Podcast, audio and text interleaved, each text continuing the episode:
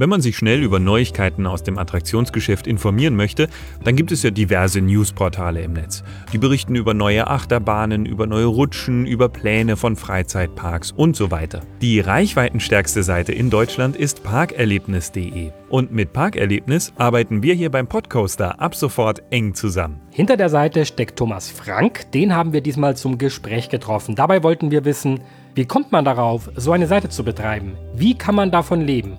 Und wie sehen die zukünftigen Pläne für parkerlebnis.de aus? Die Antworten auf diese Fragen und die Hintergründe zur Kooperation gibt es jetzt. Podcoaster Germany. Gespräche aus dem Attraktionsgeschäft. In Kooperation mit parkerlebnis.de. Sechs Jahre gibt es die Seite parkerlebnis.de schon. Wie ist Gründer Thomas Frank auf die Idee gekommen? Auf die Idee gekommen bin ich durch einen Job, den ich damals hatte bei einem Browserspieleentwickler bei uns in der Gegend. Ähm, da war ich für digitales Marketing zuständig und wir haben zu dem Zeitpunkt damals ein Browserspiel entwickelt, so nach der Art Rollercoaster Tycoon. Falls das noch jemand kennt da draußen, die älteren Semester wahrscheinlich. Und ja, wir wollten ähm, so ein Erlebnis in den Browser bringen. Und dadurch bin dann ich in Berührung gekommen mit der Branche. Was heißt in Berührung gekommen? Ich bin wieder damit in Berührung gekommen. Ich war von klein auf eigentlich immer in Freizeitparks unterwegs. Bei uns um die Ecke zu Hause ist zum Beispiel das Freizeitland Geiselwind und der Erlebnispark Schloss Thurn. Also da hängen sehr, sehr viele Kindheitserinnerungen. Und ähm, außerdem haben meine Eltern mich damals immer im Sommerurlaub mitgenommen in Freizeitparks, wahrscheinlich um die Kinder ruhig zu stellen. Die hatten dann da Bespaßung, während die anderen Tage dann Kulturprogramm auf dem Tagesplan stand. Ja, und so war das halt schon immer ein bisschen drin. Und durch diesen Job für das Browserspiel damals bin ich dann nochmal intensiv in die Branche ähm, reingekommen, habe gesehen, was es denn da eigentlich so alles gibt. Und äh, vor allem, wie groß die in Deutschland eigentlich ist. Normalerweise kennt man halt irgendwie so die fünf oder zehn Parks im eigenen Bundesland und die großen in Deutschland natürlich. Aber dass wir halt über 100 Freizeitparks in Deutschland haben, das ist eine Hausnummer, die ja so gut wie niemanden wirklich auf dem Schirm hat. Da habe ich dann damals angefangen, einen kleinen privaten Reiseblog zu starten, wo ich äh, im Rahmen meiner Tätigkeit dann so unterwegs war und auf was ich mich da auch gefreut habe. Das habe ich wirklich so in, in Blogform da niedergeschrieben, hat relativ schnell viele Leser gefunden, weil es in der Form eigentlich niemand gemacht hat. Man hat halt meistens nur davon berichtet, naja, ähm, das Ding ist jetzt hier eröffnet, neue Achterbahn und Co. Aber wirklich alle Informationen zusammengetragen, das haben äh, zu dem Zeitpunkt keine Medien gemacht. Und bei mir ging es halt sehr schnell, weil ich das nicht wirklich ausführlich gemacht habe. Dadurch kam dann sehr schnell sehr viel Traffic zustande. Und dadurch, dass ich im digitalen Marketing tätig war, wusste ich halt so ein bisschen die KPIs einzuschätzen. Das sind so die, die wichtigsten Schlüsselfaktoren, an denen man die Performance von Aktivitäten eben beurteilen kann.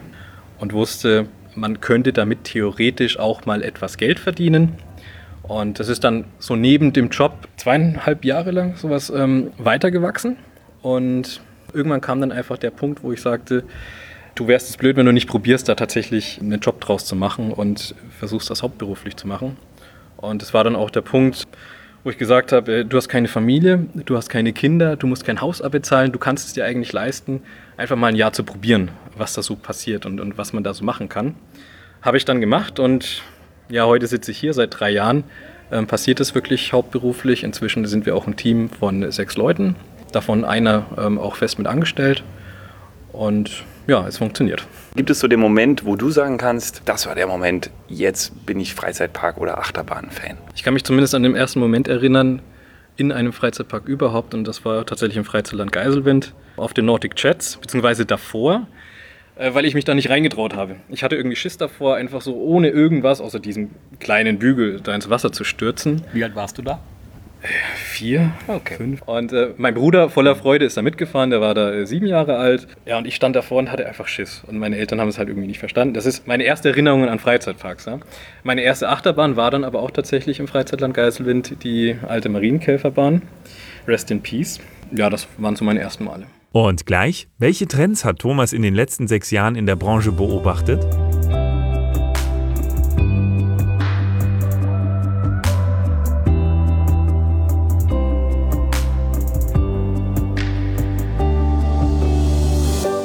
Du hast ja jetzt einen sehr guten Blick für die Branche, hast ja sechs Jahre mit dabei und warst ja vor allem im News-Bereich mit dabei. Gibt es so große Trends, die du da festmachen kannst, dass du sagst, in letzter Zeit entwickelt sich das und das? Ja, absoluter Trend ist natürlich Virtual Reality. Das ist die letzten Jahre, die letzten drei, vier, sowas von aufgekommen und ähm, das war halt tatsächlich zu der Zeit, wo ich angefangen habe, noch überhaupt kein Thema. Und dann kam natürlich VR-Coaster und seitdem überschlägt sich das ganze Thema total. Als jemand, der ja so aus dem Games-Bereich kommt, hast du so das Gefühl, dass du da Sachen auch mit in die Branche reinnehmen kannst, also vom Know-how her? Ich bin schon der Meinung, dass, dass sich die äh, Branchen extrem stark überschneiden, weil es geht ja in beiden Branchen auch um ähm, einfach künstliche Welten. Und das haben Freizeitparks und Videospiele halt einfach gemeinsam. Du tauchst wirklich in eine andere Welt ein, kannst im Prinzip sein, wer du willst. Und da sehe ich eine sehr, sehr große Schnittmenge. Die Branche ist ja recht klein, das heißt, man kennt sehr schnell die Leute, mit denen man viel zu tun hat. Und wenn man dann von dieser Seite lebt, kann man ja schnell auch im journalistischen Bereich in so eine Zwickmühle kommen mit, ich müsste jetzt eigentlich mal äußerst kritisch berichten oder ich möchte äußerst kritisch berichten, habe aber vielleicht auch Abhängigkeiten. Wie gehst du damit um? Wir haben das große Glück, wir haben null Abhängigkeiten, ähm, außer dass uns womöglich Parks keine Neuigkeiten mehr liefern, ähm, keine Statements mehr geben wollen, aber wir sind nicht abhängig von irgendwelchen Werbepartnern. Also wir haben bisher kein Geld für die Vorstellung einer Neuheit oder sonst was bekommen. Also da sind wir komplett unabhängig. War mir auch sehr wichtig, das von Anfang an ja, so durchzuführen. Weil sonst, wie du schon sagst, du hast halt schnell, gerade in so einer sehr, sehr kleinen Branche, wirklich eine Abhängigkeit. Ähm, Kenne ich auch aus dem Spielebereich und ja, das wollte ich bei uns einfach nicht. Wie genau verdient er dann am Parkerlebnis sein Geld? Irgendwo muss ja der Umsatz dann herkommen. Wir sind angeschlossen an einen Vermarkter der quasi unsere Werbeplätze mietet und dort für seine Werbepartner dann Werbung schaltet. Also wir haben da keinen Einfluss und wir wissen auch nicht, mit wem er da gerade spricht, wer da Werbung bei uns buchen möchte.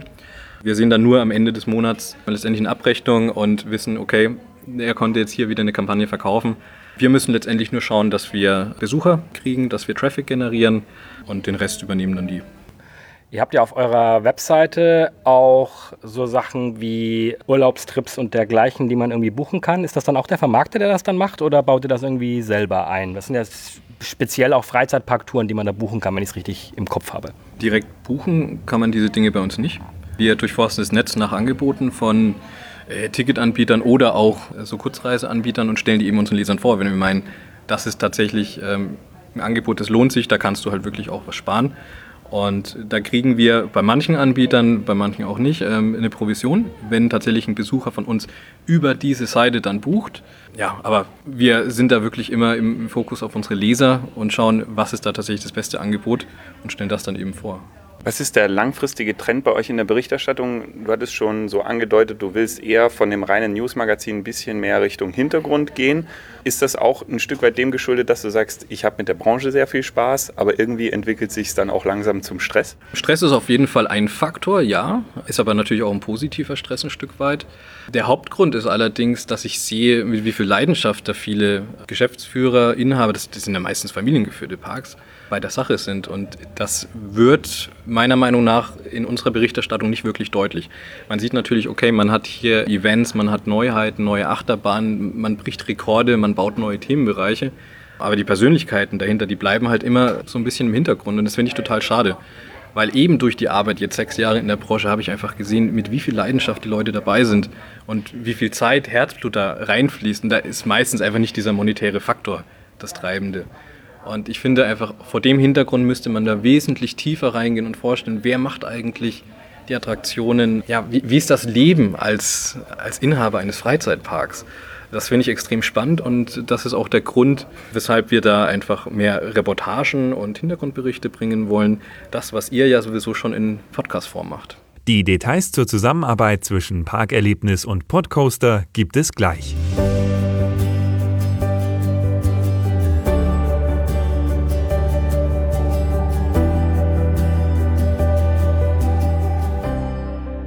Ja, Podcoaster und Parkerlebnis arbeiten ab sofort zusammen. Das heißt, unser Podcast erscheint auch auf der Webseite parkerlebnis.de und kann dort angehört werden.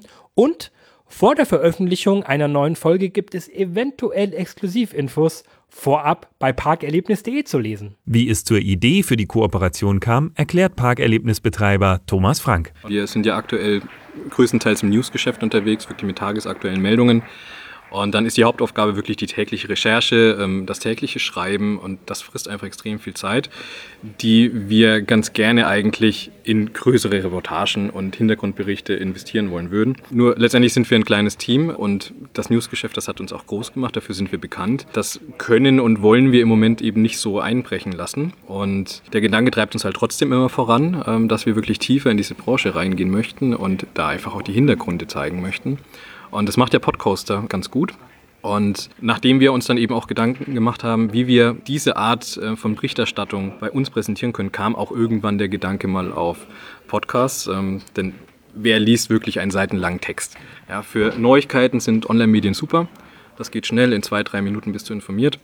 Aber wenn ich die Geschichte eines Europapark kommunizieren möchte, dann brauche ich ja wirklich viel Zeit. Ja, nicht nur auf Seiten des Lesers, sondern auch auf Seiten aller Beteiligten, die etwas beizutragen haben. Ja, dafür eignet sich einfach ein Podcast perfekt. Ähm, kannst du beim Autofahren hören, gerade wenn es in den Freizeitpark geht, äh, einfach kurz aufs Autoradio und dann kannst du zwei Stunden lang die Geschichte des Europapark hören zum Beispiel. Und ja, das war unser Gedanke. Podcaster macht das ja schon ganz gut. Und letztendlich, warum sollten wir dann hier noch irgendwas anderes erschaffen, das wir zudem nicht aktuell schaffen könnten, sondern irgendwann, wenn mal genügend Ressourcen zur Verfügung sind. Und von daher kam einfach ähm, der Gedanke, Podcaster zu unterstützen, zu kooperieren. Und letztendlich ähm, profitieren wir alle davon in der Branche. Ja, der Podcaster also ab sofort in Kooperation mit parkerlebnis.de. Das freut uns natürlich riesig.